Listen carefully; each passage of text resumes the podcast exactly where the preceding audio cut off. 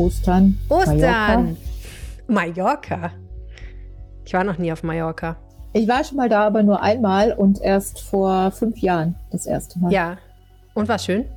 Ja, also es war schön. Ähm, es ist schon eine schöne Insel und hat viele verschiedene Gesichter und es ist tolles Wetter, tolles Klima. Es gibt wunderschöne Buchten.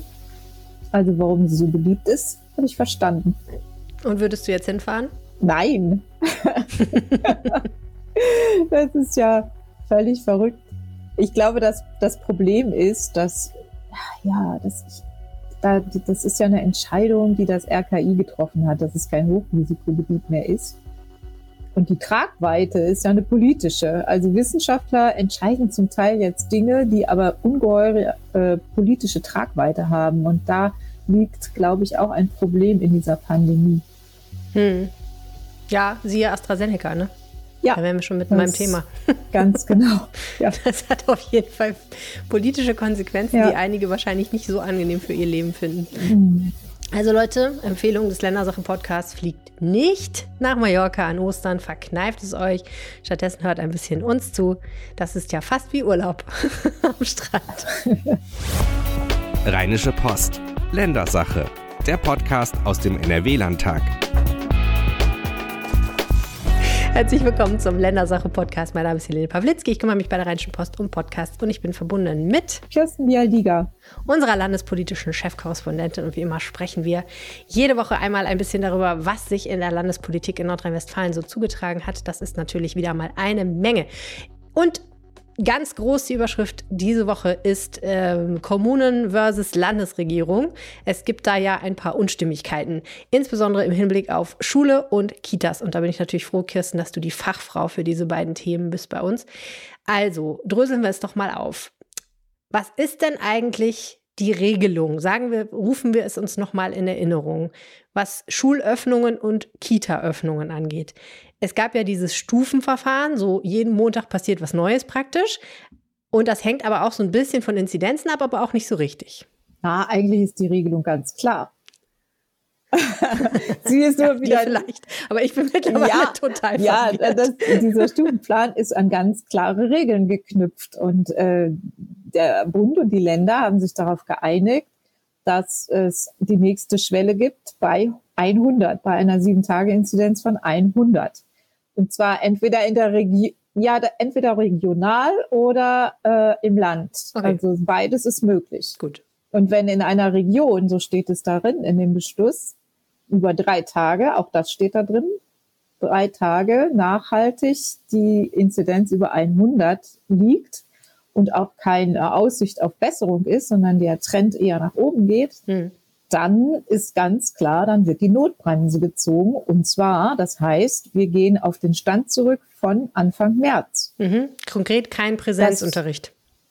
Das, das, heißt kein Präsenzunterricht, das heißt keine äh, Einkäufe, das heißt ein Haushalt trifft nur eine Person und nicht einen anderen Haushalt, wie es ja im Moment jetzt schon ist.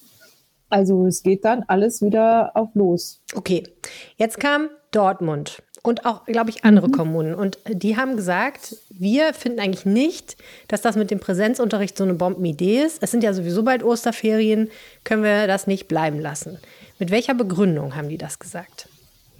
Ja, also die argumentieren eben mit diesem Stufenplan und auch mit, den, mit der Vorgabe. Und die Landesregierung sagt jetzt aber, ähm, ja, also das ist schon so, dass ihr jetzt Maßnahmen ergreifen müsst, wenn bei euch die Inzidenz nachhaltig über 100 ist, wobei die keine genaue Tageszahl äh, bisher gesagt haben, Schulministerin und äh, Gesundheitsminister, sondern die sagen äh, nachhaltig. Und ähm, dann müsst ihr aber ein Gesamtkonzept vorlegen. Mhm. Also ihr könnt jetzt nicht euch die, Stu die Schulen herausgreifen und sagen, wir machen jetzt die Schulen zu oder wir machen für einzelne Jahrgänge die Schulen zu, sondern wir brauchen dann eine allgemeine Verfügung, ein allgemeines Konzept dieser Kommune, aus dem hervorgeht, was sonst noch gemacht werden soll. Also mhm. Friseure wieder schließen vielleicht oder worüber wir gesprochen haben, Blumenläden, Gartencenter, all diese Dinge. Ja. Und ähm, wenn das zur Zufriedenheit ist der Landesregierung, dann erst darf die Kommune schließen. Sie darf auf keinen Fall Alleingänge machen. Und die Schulen dürfen das letzte Mittel nur sein, so das sagte die. Ah ja, genau, das war ja auch immer was, was die, was die Landesregierung eigentlich mhm. recht einhellig gesagt hat. Wir wollen gerne, dass die Schulen so bald wie möglich wieder geöffnet werden mhm. und zuletzt sozusagen wieder geschlossen werden. Das ist ja einigermaßen konsequent. Jetzt habe ich aber im Ohr, dass in Dortmund die Inzidenz gar nicht bis 100 gekrabbelt ist bislang. Habe ich das falsch im Kopf? Ja, aber die steigt dort sehr stark an. Und ähm, es ist absehbar schon. Äh, und der dort wohnende Oberbürgermeister war da wohl sehr schnell, Thomas Westphal, hat aber gesagt, also ab Montag will er das ja auch erst machen mit den Schulen. Und ähm, dann sei absehbar, dass auch die Inzidenz möglicherweise dann schon über 100 liegt. Also er will einfach präventiv arbeiten. Das, da hat er, da, da ist er so ein bisschen, geht er, schießt er übers Ziel hinaus, würde ich auch sagen. Okay, also in man Duisburg kann, ist es ganz anders. Ja, man in kann Duisburg ist in Bezug auf Düsseldorf, Entschuldigung, in Bezug auf Dortmund kann man sagen, beide Seiten halten sich eigentlich nicht so richtig an das, was verabredet ist. Ja, und die ja. Kommune will halt schneller wieder die Schulen zumachen und die Landesregierung Ja. sagt, Freunde, also schließt doch erstmal die Baumärkte zum Beispiel oder die Friseure oder überlegt euch wenigstens was. Okay, gut, okay. Und jetzt Duisburg, genau. Da geht es ja, glaube ich, um die Kitas, ne? In erster Linie. Kitas, aber auch Schulen. Okay. Ähm, nur die sind mit den Kitas vorgeprescht. Und äh, die sagen, also wir haben hier eine Inzidenz von gestern waren es, äh, also gestern war Donnerstag 122, am Donnerstag waren es 122 und schon seit einer Woche konstant über 100. Also die Bedingungen für die Notbremse sind erfüllt. Und ähm, Sie haben auch ein allgemeines Konzept vorgelegt. Sie haben nämlich auch die Kontakte reduziert unter anderem. Also die sind jetzt, worüber wir gerade gesprochen haben, schon so weit, dass sie sagen, nur noch ein Haushalt und eine andere Person. Mhm. Und haben noch eine Reihe weiterer Maßnahmen ergriffen. Und trotzdem sagt da die Landesregierung bisher, äh, es reicht nicht, um die Schulen zuzumachen. Hm. Und die Kitas auch nicht. Mit welcher Begründung? Also der äh, Minister Stamm hat schon gesagt, nee, also das war mit ihm nicht abgestimmt. Der war auch ähm, sichtlich überrascht gestern, musste sogar aus einer Ausschusssitzung rausgeholt werden, weil ihn in der Ausschusssitzung die Nachricht überraschte, dass Duisburg einfach die Kitas zumachen will und auf Notbetreuung überwechselt. Und das ist für ihn tatsächlich auch ein ganz wunder Punkt, weil er sich da, dafür verbürgt hat als Minister, dass es zu dieser Art von Notbetreuung, wo nur die Eltern systemrelevanter Berufe äh, mit systemrelevanten Berufen ihre Kinder noch in die Kita schicken dürfen, dass diese Art von Notbetreuung nicht mehr vorkommt in Nordrhein-Westfalen. Das hat es letztes Jahr gegeben und es habe zu viel Neid und Missgunst verursacht, das will er nicht mehr. So, und jetzt kommt natürlich dann Duisburg und macht es einfach. Also es war schon provokativ. Und äh, dazu muss man sagen, es sind eben auch beides Dortmund und Duisburg sind SPD-Bürgermeister. Die SPD hat äh, eine Sondersitzung im Landtag beantragt äh, am Freitag.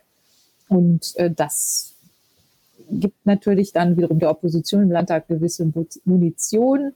Ähm, das politische Motive sind sicher äh, da nicht äh, zu leugnen. Auf der anderen Seite sind Eltern, Lehrer, Schüler einhellig der Meinung, dass diese Präsenz mit Wechselunterricht für alle Klassen keine gute Idee ist in der jetzigen Lage. Und dafür haben die auch gute Argumente. Hm. Also zum Beispiel, es wurde gesagt, jeder Schüler bekommt pro Woche einen Selbsttest. Es wird aber nicht geliefert. Hm. Es kriegt jetzt jeder Schüler bis zu den Osterferien in zwei Wochen, in, innerhalb von 14 Tagen einen Selbsttest.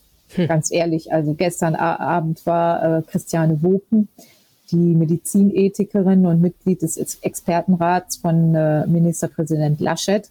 Die war im Gesundheitsausschuss, die hat gesagt, schon einmal pro Woche bringt nichts. Einmal in 14 Tagen bringt also gar nichts. Mhm. Das, das Ergebnis der Tests hält ja 24 Stunden maximal und danach hat man überhaupt kein, keine Sicherheit. Das zweite ist der Impfstopp Stopp von AstraZeneca. Damit äh, ist die ist das Impfen der Grundschullehrer und der Erzieher zum Erliegen gekommen. Also gibt es auch da keinen Schutz. Und äh, zum Dritten zeigt sich, dass in vielen Schulen die Raumsituation so ist, dass viele Jahrgänge nur an einem Tag pro Woche überhaupt in die Schule kommen. Also wenn ich dann mir überlege, wie groß das Risiko ist, dass diese Schüler eingehen, das Risiko einer Ansteckung und dass sie dann, gut, die Klassen sind geteilt, aber zumindest im zehnten Schuljahr beispielsweise, da sind die Kontakte gehen leicht in 50, 60 am Tag in die Größenordnung. Und ähm, das Risiko steht da eigentlich in keinem Verhältnis mehr zu dem Nutzen einer, einer Schulöffnung bis zu den Osterferien. Und letzter Punkt, das RKI hat ja jetzt eindeutig gesagt, dass gerade unter Kindern und Jugendlichen das Virus sich im Moment sehr, sehr schnell verbreitet. Das ist ja auch ein Unterschied zur bisherigen ähm, Lage und auch der, dem Stand der Wissenschaft. Da hieß es immer, ja, man weiß nicht genau, aber es gibt viele Hinweise, dass Kinder nicht so ansteckend sind.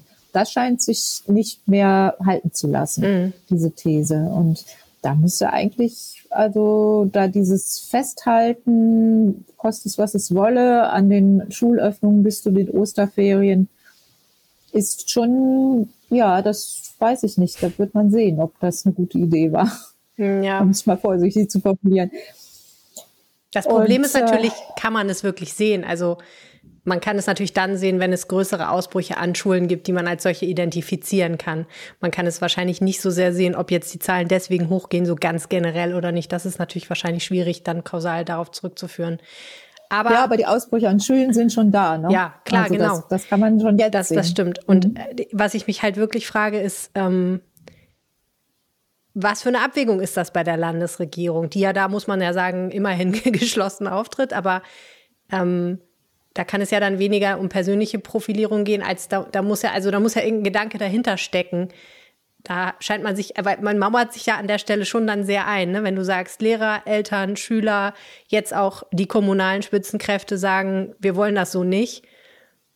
In anderen Bundesländern muss man ja sagen, absurderweise ist es ja teilweise umgekehrt. ähm, ich, also ich habe da große Schwierigkeiten zu verstehen, ähm, warum die Landesregierung sich da auf diesen Kurs so einschießt. Und ist das jetzt reine Sturheit oder ist das Prinzipien an Prinzipien festhalten oder was ist das? Ja, also das ist ähm, sicher, wenn, wenn jetzt nach knapp einer Woche die Schulen wieder ähm, ihre Öffnung zurücknehmen müssten, das wäre ein, das würde natürlich irgendwo auch ein Eingeständnis einer Fehleinschätzung sein. Und, Wer ist das? Äh, ich meine, die haben die Notbremse ja reinprogrammiert. Die gibt es ja aus einem Grund. Ja, ja. Finde ich ja nur konsequent. Recht. Du hast recht, aber es hat, es hat ja auch, es ist auch der liberale Ansatz in der Landesregierung, diese Bildungsgarantie zu ermöglichen und ähm, was ja auch richtig ist, die Schäden für die Kinder möglichst gering zu halten. Nur stellt sich tatsächlich die Frage, wenn die sowieso nur ein oder zwei Tage bis zu den Osterferien oder maximal vier Tage bis zu den Osterferien in die Schule gehen, viele von den ja. Kindern, dann wird ihnen das nicht so viel bringen. Hm. Also dass da dafür dann diese ganzen Risiken in Kauf zu nehmen. Nur die Landesregierung sagt eben, die sagt, ja, so ähm, virulent, virulent ist das Ausbruchsgeschehen gar nicht. Also wir haben immer noch viel weniger Erkrankte als im Oktober, was natürlich auch keine Überraschung ist, weil die Schulen ja erst seit Montag, also seit vier Tagen auf sind, komplett. Und vorher waren es ja nur die Abschlussjahrgänge.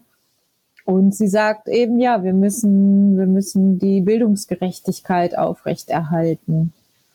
Nur Bildungsgerechtigkeit in vier Tagen, wenn drei Monate die Schulen zu waren. Also ich glaube, aus, aus ähm, immunologischer Sicht wäre es sicher von Vorteil gewesen, vor den Osterferien gar nicht mehr zu öffnen und äh, diese Pandemiewelle, die ja jetzt wirklich anschwillt, erstmal sich genauer anzugucken und dann zu sagen, was, was gemacht werden kann. Hm. Und hinzu kommt jetzt noch das Desaster mit den Impfungen und die Tests, die nicht da sind. Und äh, das, das war auch, das war ja anders angekündigt. Das war ja, wie ich sagte, es waren ja mehr, doppelt so viele Tests angekündigt und es ist auch nicht so ganz nachvollziehbar, wenn, wenn man sich anschaut, wie es beispielsweise in Baden-Württemberg gelaufen ist. Da gibt es 10 Millionen mhm. Tests. Ja. Selbsttests. 10 Millionen. Wir haben bis zu den Osterferien 1,8. Ja. Und Baden-Württemberg hat nicht so viele mhm. Einwohner. Ja, ja, hat nicht so viele Schüler wie Nordrhein-Westfalen. Wer ja Tests im Überfluss hat, habe ich gelernt von dir, oder zumindest zu verteilen hat, ist tatsächlich Familienminister Joachim Stamp. Wie hat er das denn gemacht, der Schlaufuchs? Ja, er hat, er hat sie zumindest sich gesichert. Angekommen sind sie da auch noch nicht, aber er hat sie sich gesichert. Er hat nämlich schon Ende Februar für alle seine Erzieherinnen in den Kitas, ich sage jetzt seine Erzieherinnen, also die Kitas sind äh, keine Kita-Angestellten, sind keine Landesbediensteten. Aber er hat zumindest für diese Angestellten der Kitas, hat er vorgesorgt, hat ein, äh, eine Ausschreibung EU-weit sogar gemacht für Selbsttests und ähm, nicht zu wenige, nämlich so viele, dass jede Erzieherin sich dreimal pro Woche also wir haben ja eben von den Schülern gehört, einmal pro Woche, Lehrer zweimal pro Woche und Erzieherinnen sollten sich sogar dreimal pro Woche testen lassen können mit Selbsttests. Und ähm, das hat er auf den Weg gebracht. Das Ganze kostet 63 Millionen Euro. Zum Vergleich, die 3,3 Millionen Tests, die das Schulministerium insgesamt bestellt hat, kosten 15 Millionen. Also er hat da richtig aus dem Vollen geschöpft. Er hat viel mehr ja. Tests eingekauft, zu einem ähnlichen Preis wie, wie das Schulministerium. Und ähm, ja, und äh, das ist so ein bisschen erstaunlich, also dass sich die beiden Ministerien da auch gar nicht abgestimmt haben ja. und das eine Ministerium das andere mitgenommen hat oder umgekehrt. Also man stellt sich ja in so einer Landesregierung vor, auch wenn die Minister äh, beide der FDP angehören, dass die sich so abstimmen. Ja. Aber dass der eine mal sagt, du Yvonne, ich habe übrigens eine super Idee. Sollen wir nicht Tests bestellen? Ich mache gerade eine Bestellung fertig. Sparen wir uns die Versandkosten. Können wir teilen? Ja, hm. Hat nicht so gut funktioniert. Okay, aber das ist ja immerhin eine gute Nachricht für die Erzieherinnen und Erzieher. Ähm, eine weniger gute Nachricht für, ich glaube, Erzieherinnen und Lehrer und Lehrerinnen und ich weiß gar nicht, ich glaube auch Polizisten, ne, ist, dass äh, die Impfungen, die eigentlich ja jetzt schon angesagt waren, leider jetzt erstmal sich noch ein bisschen verzögern. Und äh, der Grund ist mhm. AstraZeneca und die Querelen um die Sicherheit dieses Impfstoffs. Da wird es ja an dem Tag, wo wir diesen Podcast abnehmen, äh, aufnehmen, um 16 Uhr eine Entscheidung der EMA, also der Europäischen äh, Arzneimittelbehörde, dazu geben, ob AstraZeneca jetzt tatsächlich risikobehafteter ist, als wir uns das wünschen würden oder nicht. Im Vorfeld gab es ja Berichte darüber, dass im zeitlichen Zusammenhang mit so einer AstraZeneca-Impfung gehäuft Thrombosen aufgetreten sind, also so gefährliche Blutgerinnsel, die dazu führen, ja, dass man im schlimmsten Fall sogar sterben kann. Ähm, da gab es ja wahnsinnige Diskussionen darum, wie das jetzt gelaufen ist, äh, ob das jetzt sinnvoll war, das auszusetzen. Was sind denn die Folgen für Nordrhein-Westfalen gewesen? Ja, in den Kommunen, in den ganzen Impfzentren wurde sofort auch dann natürlich das Impfen gestoppt. In äh, einigen Kommunen waren dann schon Impfdosen aufgezogen in den Spritzen, die mussten weggeworfen werden. Äh, allein in Köln waren es, glaube ich, 100, über 100.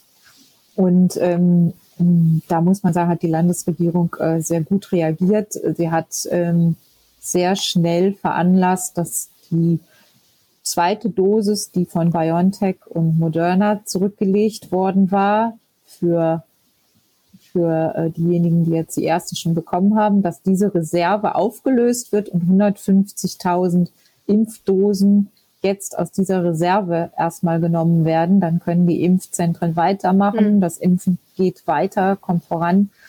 Und äh, Minister Laumann verlässt sich dann eben darauf, dass BioNTech und Pfizer ähm, pünktlich liefern, sodass er dann entsprechend die zweiten Dosen dann auch den Leuten geben kann, die die erste schon bekommen haben. Ja. Aber ähm, da war er sehr zuversichtlich. Und äh, damit äh, kommt das Ganze zum Glück dann nicht zum Stoppen. Es kommt aber für die Erzieher, Polizisten und für die äh, Lehrer kommt es, Grundschullehrer, kommt es zum, zum Stopp, mhm. weil äh, diese Berufsgruppen eben, dafür reicht dann diese Reserve nicht aus, um auch noch diese Berufsgruppen weiter zu impfen. Und da muss man jetzt natürlich auch wieder ganz klar Prioritäten setzen und die sind da, wo Leben gefährdet ist. Daher wird jetzt erstmal werden Behinderte in Einrichtungen, wo sich ja auch das Virus immer sehr, sehr schnell verbreitet, die werden zuerst geimpft mit der Reserve und ähm, die über 80-Jährigen, die immer noch keine Impfung bekommen haben. Ähm, eine richtig schlechte Nachricht, also natürlich für Erzieher und Lehrer und Polizisten auch, aber die sind ja sowieso eigentlich so ein bisschen so durch die Hintertür dazugekommen. ähm, eine richtig schlechte Nachricht ist es für die, für die chronisch Kranken und für die Leute über 70, die ja auch ein sehr hohes Sterberisiko haben. Und die, für die hat sich jetzt das Ganze hm. noch mal ein bisschen verschoben. Die wären jetzt fast schon dran mal gewesen. Sehen, ne? ob sich hm. der, ob sich der Zeitplan, also es hieß ja, äh, Ende März soll das beginnen mit den chronisch Kranken in den Hausarztpraxen, ob sich das jetzt noch halten lässt, das wird man dann nächste Woche sehen. Hängt sicher auch davon ab, was die EMA jetzt entscheidet und ob AstraZeneca weiter verimpft werden kann und an wen. Ja. Das äh, ist jetzt noch zu früh, um das zu beurteilen. Ja, und wenn ich das richtig verstanden habe, hängt es ja wahrscheinlich formell betrachtet nicht nur davon ab, was die EMA dann heute sagt, sondern auch davon, was das Paul-Ehrlich-Institut sagt und was dann letztendlich die Politik daraufhin entscheidet, oder? Denn es war ja so, glaube ja. ich, dass das Paul-Ehrlich-Institut ja. gesagt hat, wir empfehlen mal, da kurz äh, Stopp zu machen. Und dann Jens Spahn ja, gesagt hat, ja, ich gut, glaube, wenn, wenn, wenn das Paul-Ehrlich-Institut jetzt auch noch anders entscheidet als die EMA, ich glaube, dann ist die Verwirrung ist komplett, dann ist der Schaden für die europäischen Institutionen sehr, sehr groß. Also ich kann mir nicht vorstellen, dass das Paul-Ehrlich-Institut sehr stark abweicht. Es kann sein, dass sie in einigen Bereichen abweichen. Das muss man abwarten, dass sie vielleicht sagen, wir wollen auf Nummer sicher gehen, haben sie ja schon mal gemacht mit der Aussage, dass sie die über 65-Jährigen nicht mit AstraZeneca impfen wollen. Ähm, kann sein, dass sie jetzt sagen, wir wollen Leute mit entsprechenden Vorerkrankungen nicht mit AstraZeneca impfen. Hm. Das, das kann sein. Und die EMA sieht es vielleicht lockerer das werden wir sehen. Ja, ja. Ja, im Grunde ist es ja nicht falsch. Also ich habe jetzt auch schon gehört, wenn jetzt zum Beispiel Menschen durch, sagen wir mal, das äh, Konsumieren von Antibabypillen ein erhöhtes Thromboserisiko haben, könnte man ja darüber nachdenken, ob man sagt, Menschen, die die Antibabypille nicht nehmen, das sind ja auch immer noch relativ viele, ähm, können dann doch eher diesen Impfstoff nehmen und andere vielleicht dann einen anderen. Ähm, prinzipiell ist es natürlich so ein psychologischer Faktor. Ne? Also ich glaube, es gibt jetzt viele Leute, die sagen, nee, also solange ich mir das nicht aussuchen kann und dann Gefahr laufe, eben diesen Impfstoff zu kriegen, von dem ich nicht sicher bin, ob er sicher ist, möchte ich gar nicht geimpft werden. Das ist so ein bisschen äh, eher meine Sorge dann, ne? dass, dass dann Leute ähm, einfach so abgeschreckt sind, auch davon, wobei ich vermute, eigentlich das, was die Behörden im Sinne haben, ist ja genau das Gegenteil herzustellen, dass sie sagen, wenn wir irgendwelche Zweifel haben, dann drücken wir eher mal die Stopptaste, um sicherzugehen, dass da nichts passiert oder nicht mehr passiert, als schon passiert ist. Ähm, das, das hat dann aber wieder den kontroversen Effekt, dass man am Ende das Gefühl hat, ähm, es ist so ein Hin und Her und am Ende äh, nicht mehr sicher sein kann. Es ist auch schwer, sich darüber zu informieren, muss man sagen. Also ich, ich äh, kann es da jedem nachfühlen, der mittlerweile einfach ein bisschen verwirrt ist und nicht mehr weiß, was er so denken soll darüber. Schwierige Sache. Mhm. Ähm, wir hoffen natürlich, dass das irgendwie weitergeht, äh, relativ bald, denn ich glaube, wenn man sich so anguckt, ähm, so wenn man das Gesamtbild betrachtet, ne, also diese Konflikte jetzt, die wir besprochen haben, wegen Schulen und Kitas, so generell das Gefühl in Nordrhein-Westfalen und auch ähm, die vielen, vielen Sondersitzungen, die im Landtag aktuell dann angesetzt sind. Das ist ja nicht nur das Plenum, sondern auch äh, in den Ausschüssen gibt es immer wieder Sondersitzungen und so. Dann hat man ja einfach das Gefühl, mehr Tests und mehr Impfungen würden auch einfach Ruhe reinbringen, sodass man wirklich mal Zeit hätte, sich zu sortieren und an manchen Stellen dann doch konsequenter vielleicht ähm, Dinge zu öffnen oder zu schließen und sich nicht immer hin und her entscheiden zu müssen oder diese Diskussion auch mal einfach ähm, ja, beenden zu können an vielen Stellen. Mhm. Ja, ich glaube, vieles bleibt. Äh, die Pandemie ist einfach nicht zu bewältigen und nicht, nicht äh, da wir, wir werden daran nicht ähm, in irgendeiner Weise Kontrolle gewinnen können, wenn wenn nicht das Impfen schneller ja. vorantreiben. Ich glaube, darüber besteht auch Konsens. Und da müssten jetzt alle Kräfte drauf gerichtet sein, dass dieses, dass dieses Impfen schneller geht. Also das Testen ist nett, aber auch keine absolute Sicherheit und ist auch wichtig, solange das Impfen nicht funktioniert. Aber im Grunde müssen 90 Prozent aller Energie, aller Kraft müssen darauf gelegt werden, dass das Impfen vorangeht. Ja. Und vielleicht ist das auch, ich bin da zu weit entfernt, um das wirklich beurteilen zu können. Aber vielleicht ist es das ein Teil des Erfolgsrezepts auch der Länder, wo es gut funktioniert, dass sie da nicht so sehr viel links und rechts geschaut haben und äh, gesagt haben, so, wir machen alles, damit wir jetzt schnell impfen und äh, machen, also fangen eben an, Fabriken hochzuziehen im eigenen Land. Ähm, uns ist auch egal, ob das jetzt immer geschultes Personal ist und so. Das ist, wie gesagt, ich, das hat alles Vor- und Nachteile. Ich finde ja auch diese deutsche Gründlichkeit in vielen Bereichen, wenn man das so sagen kann, ist auch, hat auch vieles für mhm. sich, aber es ist eben, geht alles auf Kosten des Tempos. Ja. Und ich glaube, das ist jetzt schon eine Lehre, dass dieses Virus schneller sein kann. Also wenn es schneller ist und schneller mutiert und äh, dann werden wir noch jahrelang mit dieser Pandemie zu tun haben. Und vielleicht muss man doch sagen, so jetzt wirklich, wir müssen ganz, ganz schnell impfen. Ja, ja aber ich glaube auch vor allen Dingen, wir werden diese Diskussionen darüber, wie haben wir das jetzt eigentlich alles gemacht und welche Mentalität stand da im mhm. Einzelnen dahinter und ähm, wie ist es praktisch gelaufen? Wie ist es ideologisch sozusagen gelaufen? Diese Diskussion werden wir noch ganz, ganz, ganz lange führen und die wird wahrscheinlich auch noch den politischen Diskurs bis weit nach der Bundestagswahl enorm beeinflussen. Nämlich, wer hat sich wie blöd angestellt, wer hat sich wie gut angestellt. Mhm. Ähm, das wird wahrscheinlich noch enorme Effekte haben, glaube ich, auf die Art und Weise, wie wir in der Zukunft diskutieren. Und ich habe ja, das ist jetzt wahrscheinlich ein sehr absurder Vergleich, aber ich habe neulich mal zufälligerweise einen Artikel über die Tollwut gelesen als Virus mhm. und habe gedacht, wow, wenn man sich so anguckt, was die Tollwut so macht, ist Corona ja, ähm, auch wenn es ganz schreckliche Folgen haben kann im Einzelnen, einigermaßen okay. So, Gott sei Dank haben wir nicht eine Tollwutepidemie oder was ähnliches. Und dann habe ich gedacht, gut, also so gesehen müssen wir auch daraus lernen. Ne? Wir müssen jetzt daraus lernen, was wir alles falsch gemacht haben und was wir nächstes Mal anders machen und was wir schneller brauchen und wo wir unsere Vorsicht vielleicht auch mal hinten anstellen müssen und auf der anderen Seite, wo wir vielleicht dann auch bestimmte Diskussionen nicht mehr führen sollten, ähm, weil es immer sein kann, dass die nächste Pandemie ähm, ein Virus hervorbringt oder durch ein Virus verursacht wird, was noch viel, viel heftiger ist, was sich noch viel schneller verbreitet, was noch viel schlimmere Konsequenzen hat.